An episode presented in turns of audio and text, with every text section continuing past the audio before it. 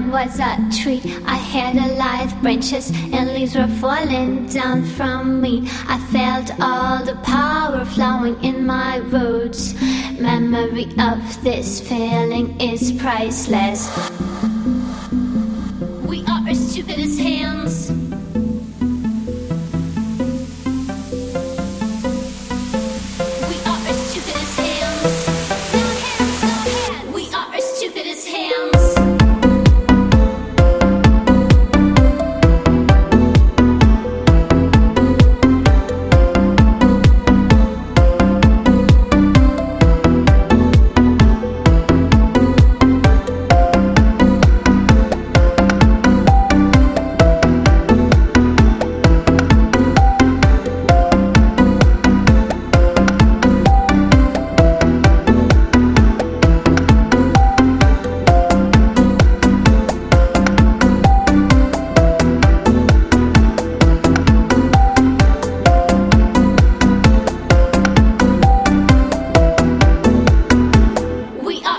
up his hands.